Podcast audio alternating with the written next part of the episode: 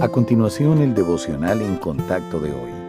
La lectura bíblica de hoy comienza en el versículo primero de Gálatas, capítulo 6.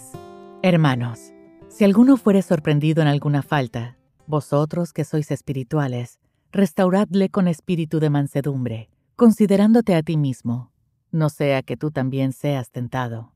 Sobrellevad los unos las cargas de los otros, y cumplid así la ley de Cristo.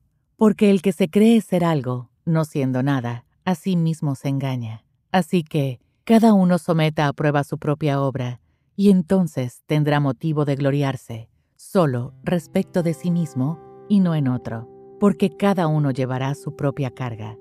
En algún momento todos luchamos bajo el peso de una situación difícil. Puede ser un pecado que no podemos vencer, una prueba que no cede o una necesidad que permanece insatisfecha. Sin embargo, no hay necesidad de luchar solos, porque tenemos el apoyo de nuestros hermanos en la fe. Hay un ejemplo de esto en el libro de los Hechos. Los cristianos de la iglesia primitiva unieron sus recursos para ayudar a satisfacer las necesidades materiales de creyentes que estaban en la pobreza. El apóstol Pablo también muestra esta preocupación por el bienestar de los demás en sus diversas cartas a las iglesias en crecimiento. Sabía que era su responsabilidad y privilegio fortalecerlas a pesar de que él mismo experimentaba necesidades y adversidades. No podemos esperar hasta que la vida esté libre de problemas para ayudar a otros. Es posible que ese día nunca llegue. Aunque cada uno de nosotros tiene sus propias necesidades, es importante recordar que podemos hacer todas las cosas gracias al poder de Cristo,